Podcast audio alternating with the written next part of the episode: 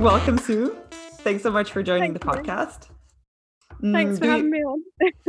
do you want to quickly introduce yourself? Yeah, sure. Um, yeah, I'm Sue. I guess maybe what's quite interesting for the podcast is that I um have I'm I'm from a mixed family, so I've got like various different experiences. So I've got like the experience of, you know, having been um raised by a like my mum who's white British and my stepdad who is Caribbean, and then I myself who am mixed Malaysian Indian, and my siblings who are from my dad's side, which is mixed Caribbean. So I have like lots of very yeah interesting experiences to share. I think.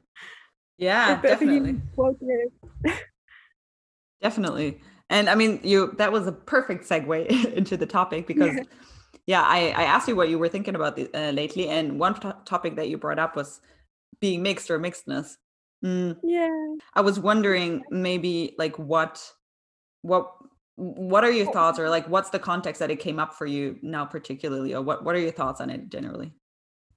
Yeah, I mean it's it's kind of generally speaking, it's like you think of things think of yourself as having a particular position almost. Like what is it that in- informs your worldview? It will be like where you were raised, it will be like your ethnicity and or how you're perceived, it will be like age, gender, all those things.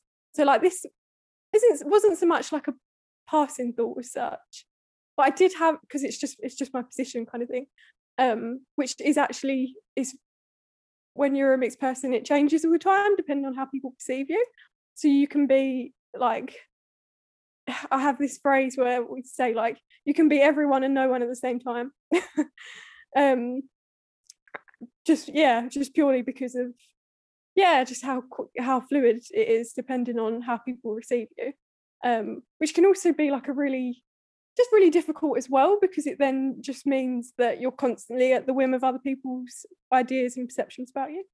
But yeah, I think what it was that I was thinking about was relating to I think we have co- had earlier conversations about kind of like the enduring effects of colonialism and stuff, and I was thinking about how like the even the idea of like so like my de- like the definition of if I if I identify and define myself like as a as a mixed person even that reinforces the same logics that were already kind of Mm, there. So what i mean by that is like how um it's already based on this i this false idea of there being like pure quote unquote categories of Mm. people which there never Yeah. were that's part of the deception so then if i am to define myself i have to it's like i'm already being defined according to logics of like white supremacy basically do you see what i mean Yeah, definitely. Like I don't know. I'm I'm I'm on a mixed position. Like I understand why this is difficult, but at the same time, I would wonder like where is the gap that you bridge between the struggles that you already also described? Like how like how do you identify yourself? How do you live on the constant mm, what people put on you and how they perceive you? And also just like probably going through the mix of figuring that out for yourself getting different like i've heard i don't know if you ever he- listened to alan watts but he does like these yeah we love yeah alan i love him.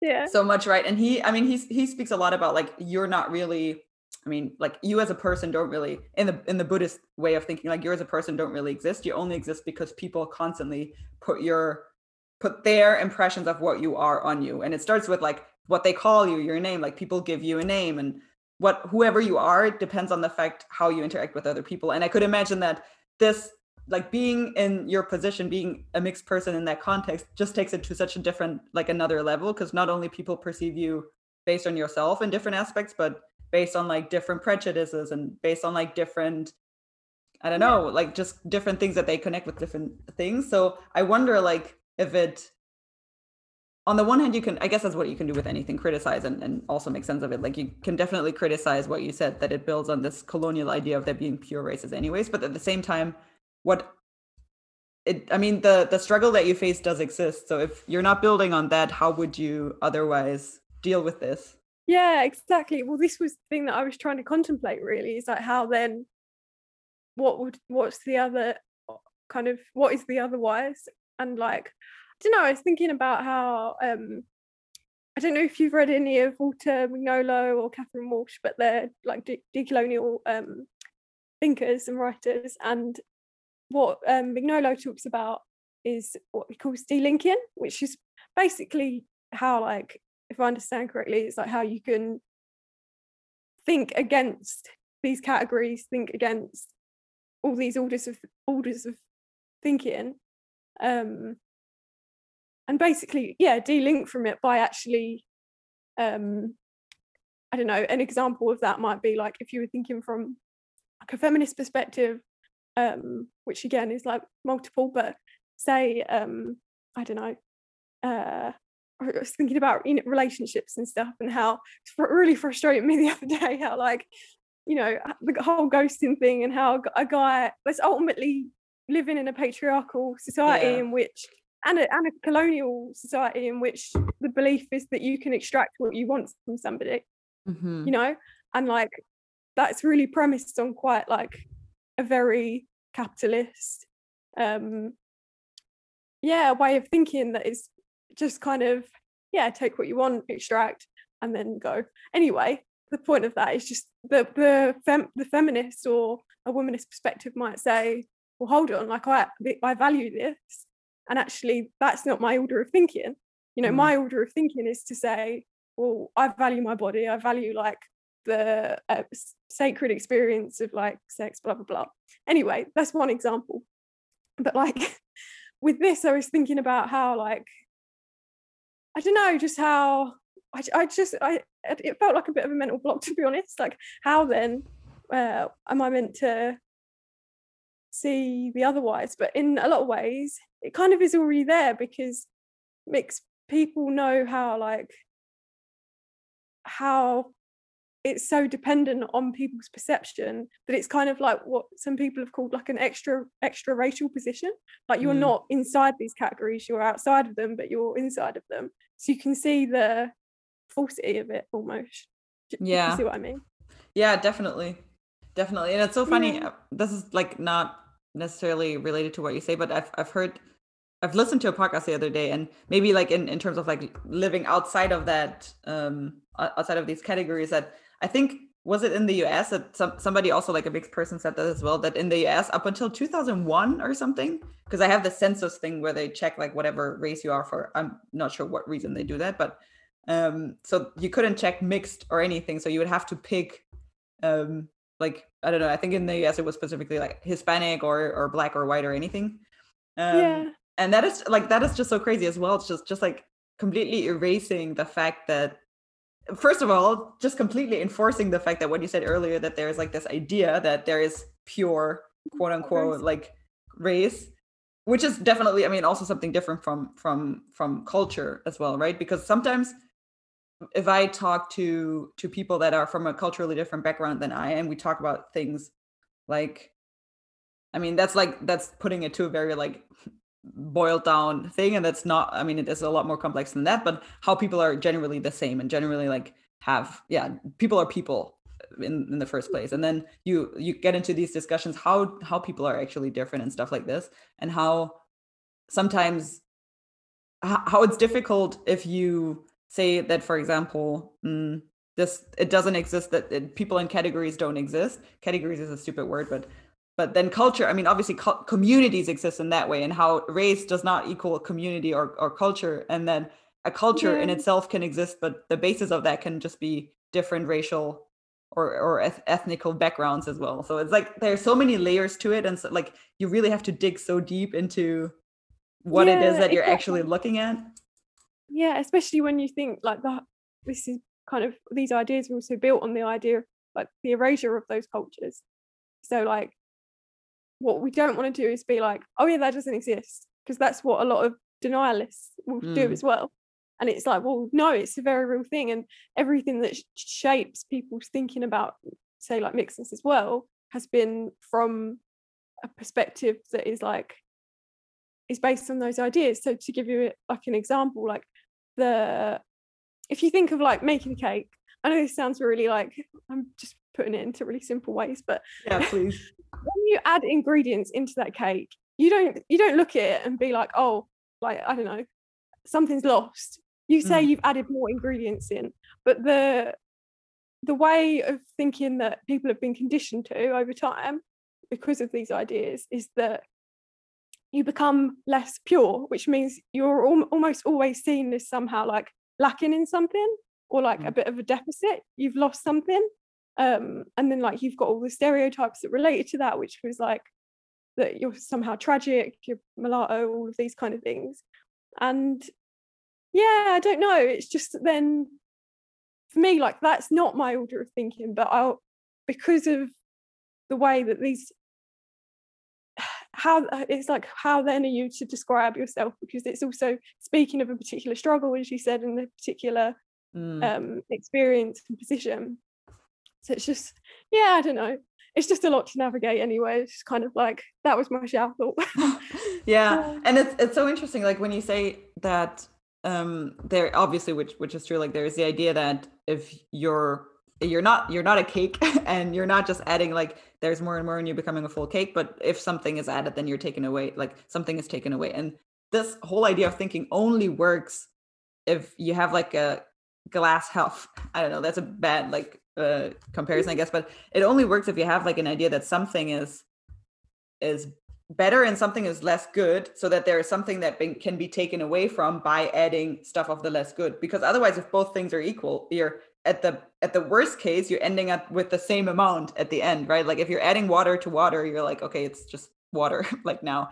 I took away water i'm adding water. And it only works if you have a hierarchy between the things that you're yeah. mixing yeah exactly which is why i would never i know a lot of people will use references to like half and quarter and this and i'll never describe myself in that way and that's again the process of like like that idea of like delinking and that's because what you're actually doing is you're describing yourself in relation to Mm. basic uh, blood quantums yeah which is that is that thinking of something being lost something being reduced or lacking in some way which is like that is such a uh like insidious form of racism in itself that like Mhm. isn't just a way it just seems to be that that can sometimes be across the board as well it's not like it's no less safe in a space of people of color even because of the fact that everyone's bought into these ideas to some degree or another if you see what i mean Yeah, definitely. And this is Um, also something that I mean, this is definitely like for me, like not any like I can't really say anything on that, but it's interesting because I've seen a, a video of a of a girl talking about it as well. And she talked about um that how there's like if you live in between the cultures or or the races or whatever, like you wanna you wanna describe it as that there's racism from the one side, which is obviously the white side that says like you're you're taken away from or like you're you're not pure enough. But then there's also she described it as horizontal hostility where the community that's that's not the obvious like op- oppressor community which would be like for instance if you're black or white you you you're treated with racism from the from the white side but you also can be treated from from um, horizontal hostility from from the black community because you're not because you're living exactly in the space in between where you're not experiencing maybe fully the experiences of the of the of the oppressed community. So maybe there's some sort of like difficulty in claiming some of those struggles or not or there might be like some sort of like perceived hierarchy again there because you're not fully experiencing what what the oppressed community would be which is so interesting as well mm, but also so difficult to navigate then i would assume if that makes sense Yeah. Um I've got yeah, I've got my thoughts on that. I don't I mean it's all so relative to the person and their context as well. And I kind of find that there does become this kind of comparison where it's like, oh, do I like I, I try not to get into into that as well, to be honest, because it's for me, it's like it's basically another way of saying you don't qualify. So I know Mm. I've for a long time have said I reject that kind of mentality because firstly, like the only reason that people think like that is again because of this idea of something being lost. But Mhm. also it's like what isn't seen is this kind of is the fact that not only do you experience racism from uh oppre- like from the oppressor group, but you then also experience it within your you might within your family, for example, because ultimately you're navigating lots of different backgrounds and like and people don't always come yeah exactly handed down traumas and then you've got just also generally like how um yeah how other groups will like kind of perceive you. So I, I i personally feel as though it's massively overlooked that actually there could potentially be more discrimination in some ways. But I, I again i don't really like to think like that because it kind of then gets into this sense of like trying to like outdo each other's Yeah. experiences and i don't think that's really helpful. Um but i could see why somebody would say that if they maybe don't feel that they have the same level of struggle um but yeah again i think it's so relational because there are plenty of people that on the face of things might have parents of the same backgrounds Mm. and never experience any form of racism and then you might have somebody who is like um mixed and really really fair and like uh, people would make those assumptions that you know uh oh what could they possibly know like they probably get Mm. all this kind of privilege and obviously that is there as well some uh, there is a problem with that there's not i'm not denying that at all but it's just it can't be just assumed it's all dependent on the context i think I've also um, heard this one girl talk about. She explained situations where she, as a mixed person who had um, white friends, for example, and then white friends would sort of like have those weird conversations with her. Um, they were saying like something very, very racist, and then somehow they they assume that they can say that in front of them because that person is not. They don't really categorize them in a way where they're aware or or privy to what their background is as well and how that also either like affects them in terms of the privilege that they are able to access or um or just in general like what what they what they've experienced and the other person might not know because they perceive them as what you earlier said they perceive them as maybe the more white side and then it's like yeah let's let's talk racist stuff with that person. And then you're like in this in between state where you maybe have to even at least listen to or, or be observer to some extra amount of racism just because people don't assume that you're affected by it. Yeah or even just that people think it's safe to be able to express those things that you Yeah, can be exactly. adamantly against. And i think because of the ambiguity sometimes it, even it doesn't necessarily even if you're not perceived to be um, mixed or or if wrongly perceived as white or whatever you can still have that um it's like because you're so ambiguous anything goes. Mm. you know it's like we don't really it's like it doesn't really matter to some people.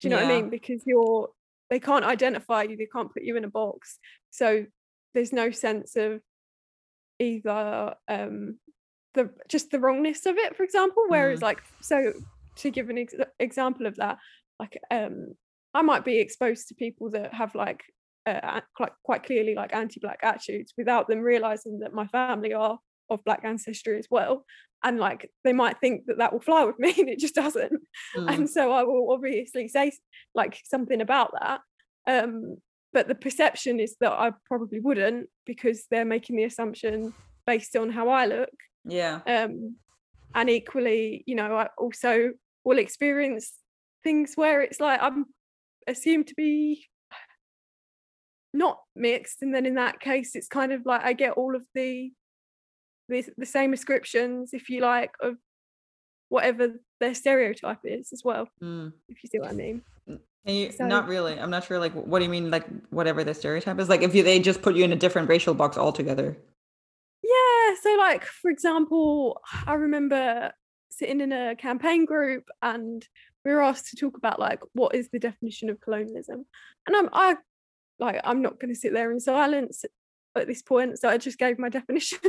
and somebody jumped in and was like, you know, um right to the defense to be honest of like white people and was just like you know blah blah like it's happened in it's happened here it's happened here we did it in india and I was just sitting there like, first of all, this person's assumed that I am Indian, which like doesn't bother me at all because I am, but that's not the whole picture. But yes. yeah Um, but it's also just kind of like the fact that because of that, like I'm I'm assumed to then also have all of the projections that come with people's perceptions of that group of people, which is there's just racism and stereotyping in itself. So um I don't know, like random things like uh, seeing a, a gay couple and like I remember they were a mixed gay couple who was um, white and Asian, and this person looked at me as if I was going to hold like a load of discriminatory attitudes, and like I was kind of like sitting there thinking, is it because you're perceiving me as like part of that community and then Yeah. therefore going to be discriminatory?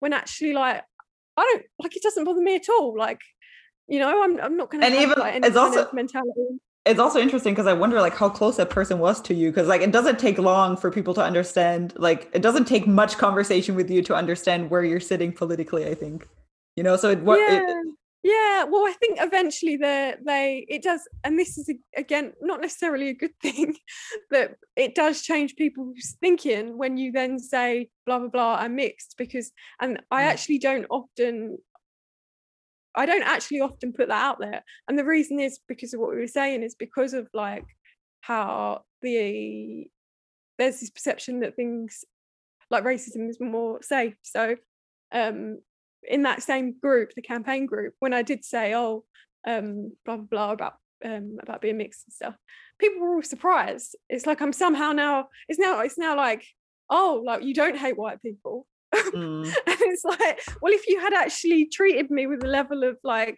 understanding that you are so quick to have given, then you would have then mm, actually seeing that I'm coming from a place of love and kindness as well. And this has been part of like I think the way um the way that movements and the way that activism is often discredited is to to portray people in a way that is like I can't really describe it. It's like trying to trying to discredit their efforts, but also just like make them out to be somehow like almost like inhumane or something. And it's just or like extremism and things like that. And there are it's Mm. just not yeah, I don't know. I just think um it's quite frustrating because again, like you'll get that from people in campaign groups, people that are meant to be part of that, who are making those assumptions. And it's like, well, if you can't see that a person's anger is valid and Mm. like treat that with respect and kindness until they identify as a mixed person, like what are you doing with all the people that are yeah also not?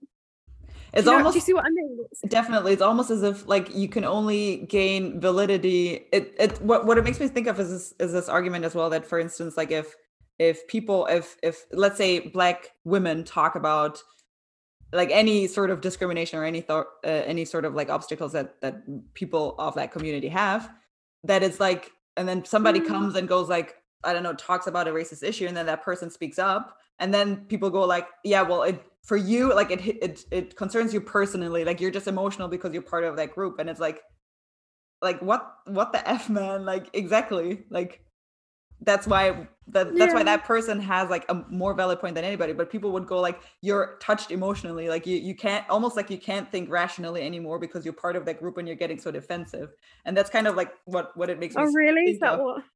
yeah and it's like Yeah. It's so funny because like what you describe al- almost seems as if that situation applies but then it's sort of like remedied by the fact oh okay like she's she's part white so that means based on that now her anger is valid because she's not she's not only in that space of being personally affected or personally offended but now she's able to rationally look at look at it from the outside as well. So now your anger has some sort of like validity which is yeah. Yeah i see i see that interpretation yeah. Um yeah that's interesting. I've not actually thought about it in that kind of way before but the, i mean it could be like differences in cult like context isn't it as well?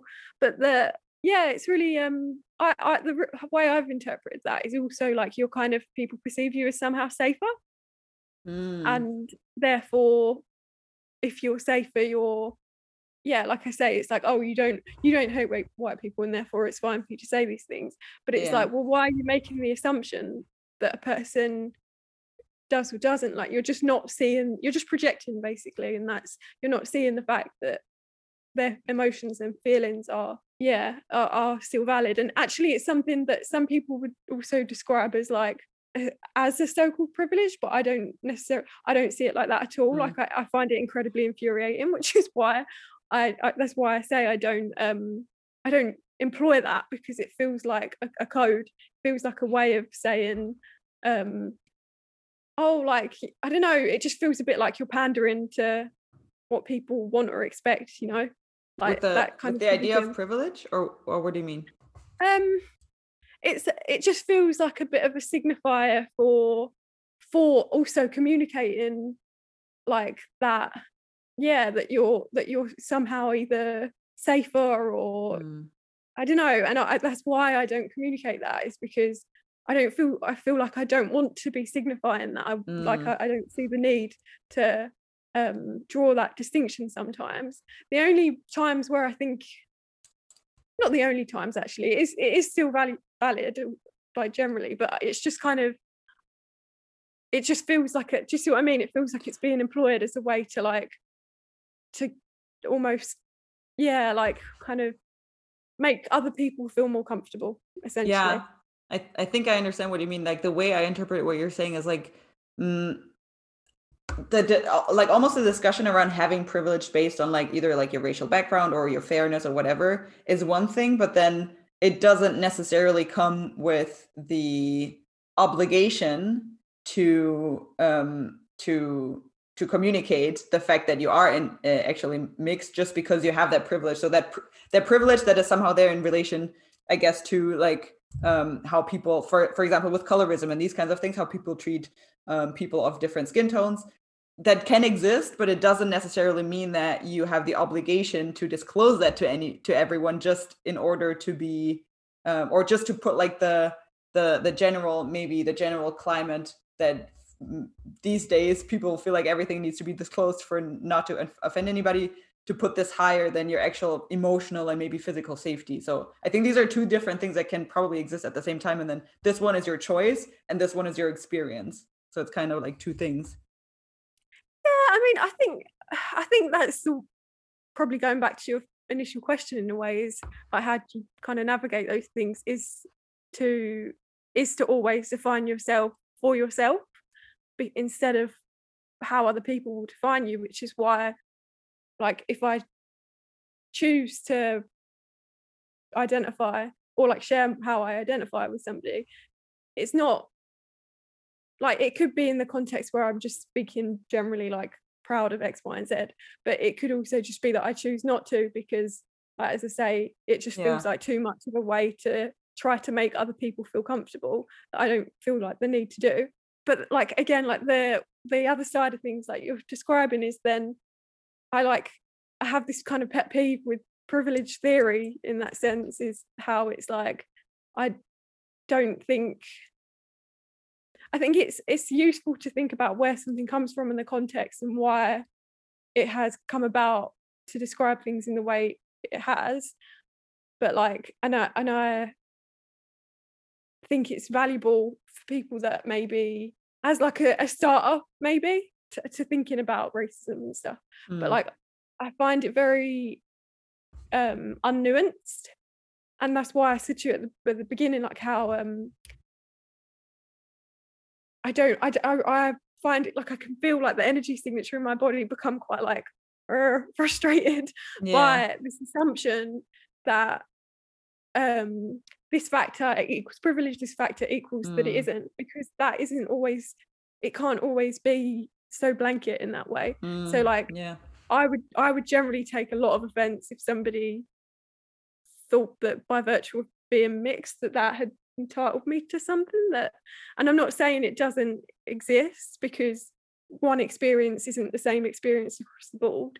And i obviously appreciate like from being from the uk from like um all, all sorts of things that do give you um, forms of privilege i'm not saying that that that's not the case but like my skin color i wouldn't say has kind of automatically granted me things because like i don't know what like what if it had like i don't feel like there's anything and I, I get that people will say oh yeah but like people don't see their privilege but like if you were to if you were to unpick my experiences and when i speak to people other people of color it's quite um I encounter a lot of people that have never had this kind of some of these experiences that have, have and they're they don't look like me. They look like both their parents with the same background. And and in in privilege theory, that would mean that they are more Mm. oppressed and Mm. somehow have not have any privilege but that's not true of like Yeah. my experience do you see what i mean so it's quite um and i think this is the funny thing is i, I feel like they, this isn't um either u- unique either because if you look at so many activists as well who i'm thinking like in the us context as well like they're they, there's there's lots of people throughout history that have been mixed but not necessarily um again like as i say like not identified in that way and that's because the world hasn't related to them as a mixed Mm. person and that's why i say i don't feel like i don't feel like it's granted me any particular um benefits. Like i don't see uh like it's irrelevant in so many ways that um that my mum's white. Do you know what i mean? It's like not in the sense of like personal values but i mean in the sense of like in experiences of racism. Because yeah and like give examples like if we looked at like say um oh, i don't know i feel like this is really i don't know it's um i don't want to portray like a again like a false picture kind of thing but there are so many if we look throughout history like all of uh, so many activists that are actually have been mixed and i can't help but think that's not like a coincidence that's a about a particular position and like the fact that it yeah it speaks of a certain struggle but it's also again like i say the world doesn't necessarily identify or engage with you as somebody who it makes no difference really like racism doesn't distinguish between Mm. um lineage you know uh, so yeah um like Frantz Fanon Malcolm X um so many yeah I could probably you know goes out of my mind now but there's so many people that um have had like mixed ancestry uh, uh Du Bois um yeah so I don't know but not to say that that just somehow means that that it doesn't mean we've got similar experiences at all but it's just that they're still speaking from that position in some way or a a position that might have par- parallels might, might not be the same but do you see what i mean Yeah, definitely. Also, it's interesting to just think about how, because now that you said it, like there's so there obviously mixed people have been there since like a long time, but obviously the idea of perceiving people as mixed has not been there for so long. Um, at least not Mhm. as long as people as people with that background exist. exist. So it's it's almost interesting to just mm, look at how just the mere existence of the vocabulary maybe changes how or also like even starts just categorizing to maybe some negative extents as well just just the the existence of that new box if you will. I mean it's always obviously always helpful to have vocabulary but sometimes it, it can become a box that just by the existence of of this new box now you're not allowed to have experiences outside of this box which is also funny because thinking like obviously we know people in general are so diverse and then obviously pe- mixed people are also diverse but then probably even more diverse because the way mixed experiences because you basically double or triple or whatever like the influence are probably even more diverse. So it's even it's it's almost funny to think that mixed people have a i don't know yeah not not a diverse um experience that can relate to either side more or something completely different because it's it seems if you think about it so obvious that it's just like probably the most diverse group at all yeah yeah.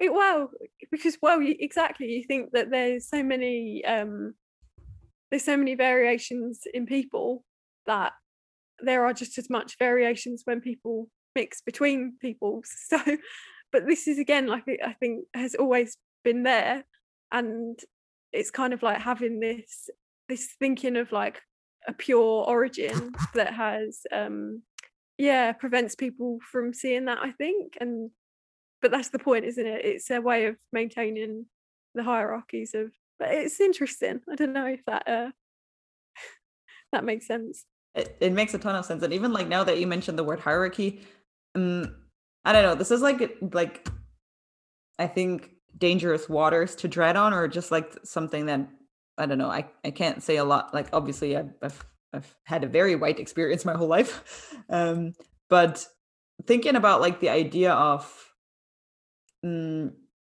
because because you said it in the beginning like how privilege can like the, the thought of privilege can be like a good key or like a good step to become aware of based on what people experience different experiences in life or different different access to things in life. But at the same time i feel like sometimes especially in i don't know like media realms like how people are so connected and people sometimes get put onto a pedestal really quickly just based on like if they say something that the general public likes or not that it sometimes feels as though you're almost obligated to disclose any form of privilege that you might have and then also while doing so boil it down to like a very mm, a very flat idea of what that is because for mm-hmm. like for instance you're a mixed person and say you're, you're you're fair like you're a fair mixed person but you grew up mainly in the oppressed group like in the in the in the part of your family that's that's of the oppressed group then maybe you like your mm, your description of privilege would be way more nuanced than just saying like i come from that mixed family and like my my skin tone is as fair as everybody else's and this is what it is.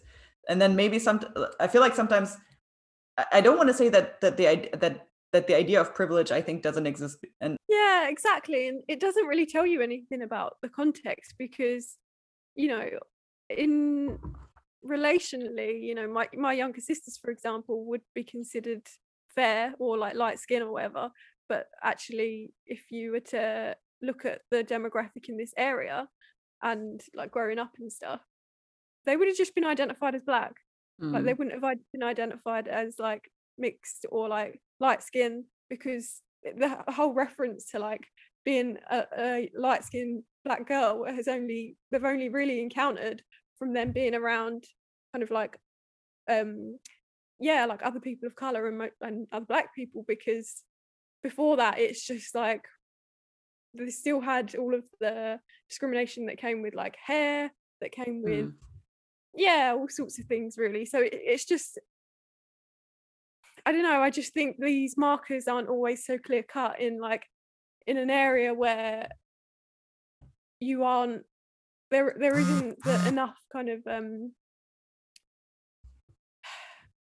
It's I don't know how to describe it. It's just that because of the fact that people have, haven't really had uh, exposure, but just sorry, my phone's going. no worries. Um, yeah, just it's just uh, relatively speaking, Mm. The it's like somewhere like this for me sound like not to sound like dramatic, but was very similar to like what people describe um was happening in the 70s but you know i remember seeing things like swastikas up the sides of the lampposts and having like the go home and the bnp graffiti and all these types wow. of things and like as a child and i and now i think back there were so many charged emotional incidences as a kid that like I wasn't really aware why someone was reacting to me like that at like six, seven years old. But now I look back and like it makes sense. But like that's what I mean. It's not um I don't think these things as markers can always be that like helpful in a way. Mm. Um it's like, yeah, like I say, it's like a a start, but it's not really telling you, you know, like those complexities of like, well, actually, yes, you might be, um, you know, who's to say that, that a person who has hasn't been educated at Oxbridge, grown up in an environment, and even again, like that's still an incredibly difficult experience as a person of color, but like. Mm. You, you wouldn't necessarily have you might have two people who are assumed to be one privileged, one not, but the person who is presumed to be um, not privileged might have had all of those other benefits that a person who is presumed to. Do you see what I mean? So it's like yeah, definitely. It's so funny because like it's it's like it's like not not only that you're you don't you almost don't not only have to check like the background of that person in terms of like their family maybe what culture they relate to more but even just like what is the demo as you said like what is the demographic of the environment that they grew up in? And i think i'm wondering if that's your your or what your thoughts are in this, but sometimes I feel like if we we look at things of like I feel like mixed mixed general mixed experiences are very mm, like very not talked about but like become a thing like in in in media and movies and stuff like this. But at the same time yeah. it's a very american view of being mixed i feel like. That's in a lot of yeah. ways that people relate to it i've definitely never seen i think the only film that i've seen in the uk that depicts mixed people was east is east and even then that had like undertones well not even undertones it's quite um obviously portraying like a lot of racism in there and mm. your your hybrid children your half caste children and things like that so it like I don't know maybe it's different in Germany but like the there is I think there's definitely like the fashion in that sense this kind of uh if you were to like kind of unpick a lot of um more like I guess in the last 10 years media has kind of gone a bit more towards like racial yeah, ambiguity like, is cool.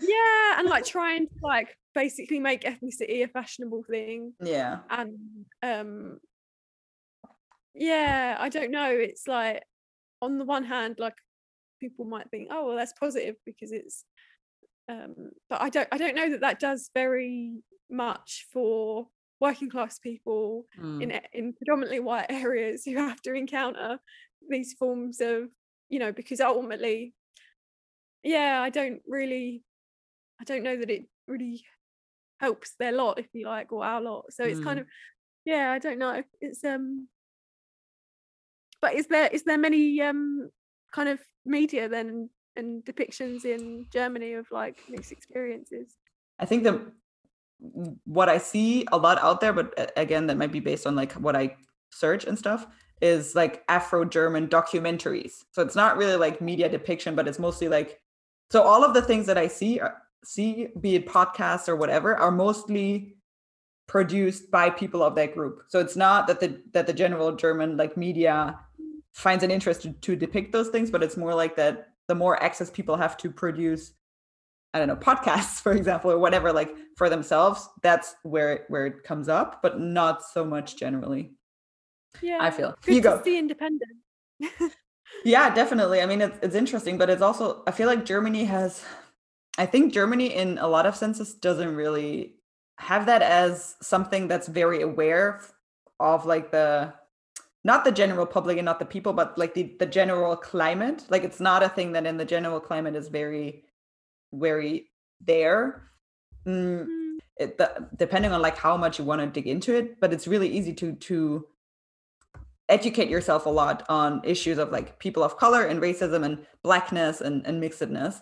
But most of it is really in context of the US and American, like mm. yeah, just in America. But it's not really that big of a there's not that big of a database or or like things to access when you move outside of the US somehow. I don't know. I guess some people would argue like that's part of like a very imperial world in a way of like the emphasis being on mm. Western society experiences of racism, but not necessarily thinking about the global kind of structures of how that is every day in like our capitalist systems and and then like we know very little about you know what well what does it what does racism look like in say like Malaysia for example mm. or um yeah and in other parts of like global south and stuff yeah I think there's also like a tendency definitely here to like uh, so much of that knowledge and inf- information and uh, resources that are there uh, are very I feel are very suppressed mm. um and like that I feel that that's true of academia after like studying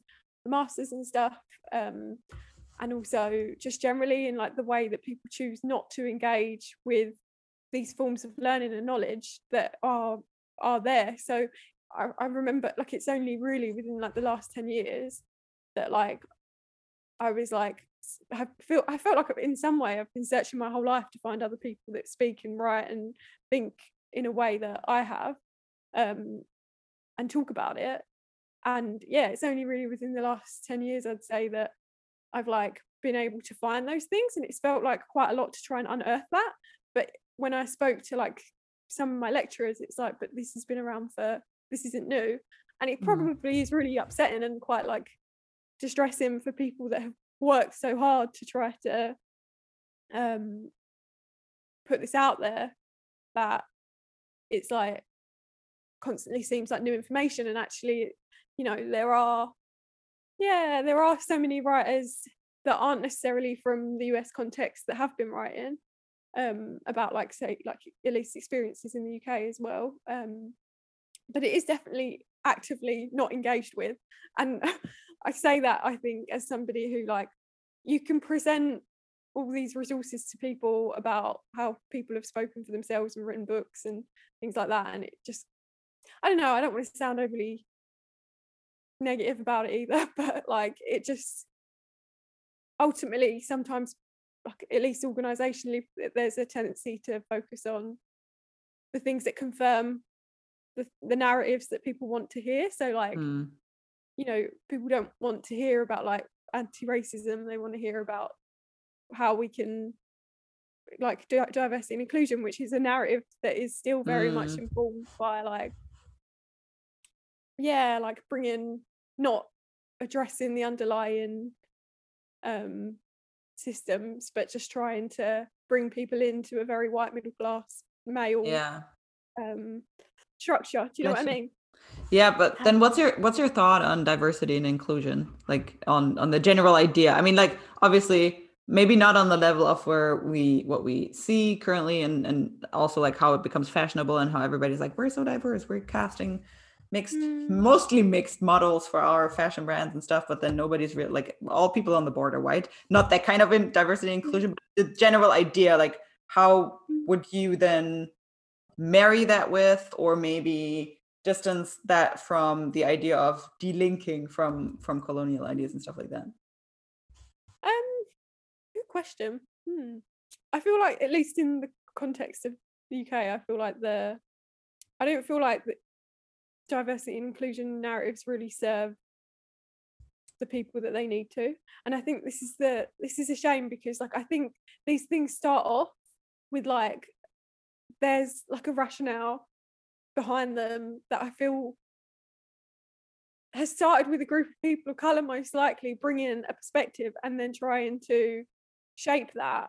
And then it becomes like co-opted in some way Mm, and the narrative gets changed and it's like it's just basically watering down the message and t- talking about it from a different position. So i think uh, i think probably like at some point the the references to like being like having diversity having inclu- inclusive an inclusive uh, society was probably meant to try to bring people up in some way. And uh, what i mean by that is to like address inequality. Um but yeah over time it does it just it's like it really only serves i guess it feels very much like something that is about working in like it's i can't describe it it's like um like at least in like an employment context it seems very much like a way of really just affecting change amongst the top. Mm, so it's like oh we'll we'll give some like it's a tick box exercise and yeah. we'll we'll put a face to and make it seem like we're being diverse but people don't actually know why that why this is important. A lot of people will just say oh well it's you know it's representation but like the importance of these narratives was about representation and the importance of representation was not Mhm. just to have a figurehead it was to have people speaking from their positions from their experience bringing bringing perspectives of different cultures and how that shapes how you see the world. Yeah. And then being able to actually address things from there. And it's like it's somehow become this thing where people just kind of yep we've got we've we've got we've put somebody in place that articulates the Mm. very same things as us but we've just we've just put a different face. And therefore people can feel like more comfortable that we're diverse but actually it's like well you know how much do you hear you know different accents um, how much do you hear that people are from different economic backgrounds Mhm. um, or that it's not also just the same potentially the same ethnicities as well and all these kind of issues it's like yeah just kind of like becomes quite tokenistic and stuff but in Mm. principle if we were to like not link with those narratives i completely like i completely uh, believe in the idea of like an international global world of like diversity that like we should completely be celebrating and like difference the value of difference. Um i don't i don't agree with this kind of like um what what do you call it? A lot of like you find it in like friendships and dating and everything it's like this kind of idea like great minds think alike and it's like well Mm. mm, actually sameness doesn't necessarily equal friendship or connection. Yes it's good to have understanding and things in common but ultimately it's mutual respect. It's having like Mm. values as people and like do you know what i mean? There's things yeah. I don't know um and then inclusivity i can't i can't get i can't get over I, d- I don't think this can be really um like people might want to like salvage that in some way but i just don't think there's anything from that reference that for me like just speaks to me because it's like well included into what Mm. included into a an, an existing system that's unequal that I personally I'm not trying to maintain, trying to ultimately um I think you know abolitionists have the right idea to get rid of um and that position of inclusive is so coded as well it's like inclusive for whom it's like well you're speaking from then it's kind of inadvertently revealing that that's a reference to the so-called diverse like the so-called outsiders into the inside Mm.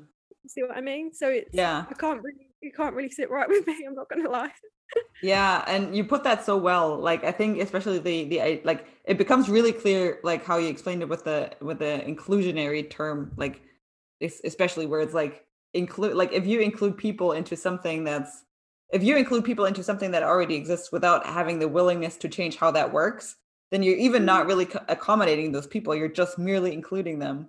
And that Yeah. doesn't by default mean that they have access within that system. That just means that they like that they um act within that system.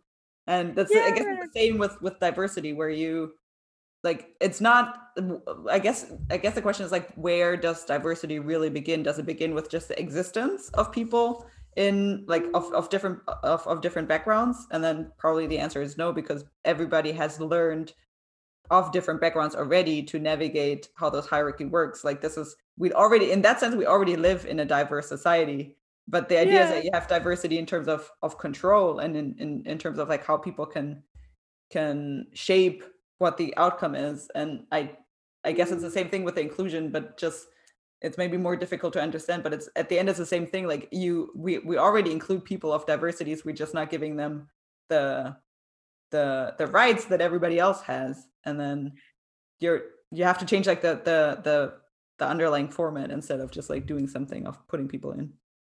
Yeah and I, I also think it's like yeah i agree. There's something i don't know what you think about this it'd be interesting to hear your perspective but it's kind of like also very much like couched in terms that like inclusivity sounds very much like assimilation and like integration and these are all references that kind of don't value difference again. Um and it's kind of like i'm not saying that there isn't there isn't elements of value in what was kind of meant by some of that language which is maybe about belonging. But like ultimately if you really value people you don't need them to be the same as you in order to have a valued existence right? Like the you can value people for their difference as well. Like you can see that we live in a, a pluralistic world you know? So why do we need people to assimilate into something before we accept them? So yeah there's that but it's also i also find that um it kind of ends up like it's really kind of goes round talking about what the actual issue is. So like um rather like i feel like references to diversity and inclusion have often come about from discrimination and exclusion but it's kind of a way of like diminishing the the actual the rawness and the and Mm. basically sanitizing it to make it sound kind of like dressed up and a bit more positive and a bit more fun and it's like no the, the Yeah. experience this is horrific and like we need to t- address that and not try to because it then it gives this sense of like oh well we're doing people a favor you know? We're like making it Mm. seem like um we're really diverse we're really inclusive. But it's like well you wouldn't need to be inclusive if you weren't already exclusionary. So Yeah. let's look at how you're already exclusionary and then tell me that do you see what i mean? And it's kind of a way of talking about the problem without actually ever really talking about it Yeah, that's so interesting because like I think what what I thought about now and I think that that you you you painted such a good picture right now because like even if you like the sanitizing thing I I feel like that's so true like thinking about it because if you would like nobody would say like we're we're anti we're anti-exclusionary because m- I, like even for me like for like even for me if I just hear the words they they mean different things they they have different strengths to them. And anti-exclusionary mm-hmm. is like we're committing to not exclude people whereas inclusion is like we're including some people. Like we're not giving you a definition of the scope or anything. We're just being inclusionary. Like we make up when that is when that tick box is checked. Whereas like if you would go like we're not we're not placing value on including people. But yeah as i said like we're we're we don't want to be exclusionary altogether. It just sits different altogether. And it's such an interesting an interesting thought to think how that sanitization of terming it inclusion and diversity really reframes the way that you think about it and how that's intentional probably yeah definitely i really do think it is because it's the it's part of diminishing the experience which ultimately if you don't have to engage with like the reality of it then it can seem like you're doing people a favor and it's Yeah. like but like Mhm. this that's what i mean it's part of that thinking where it's like oh we've done something nice and it's Mm. like no you're like you are meant to serve everybody ultimately you get funded to serve all of those people and yet somehow manage not to yeah.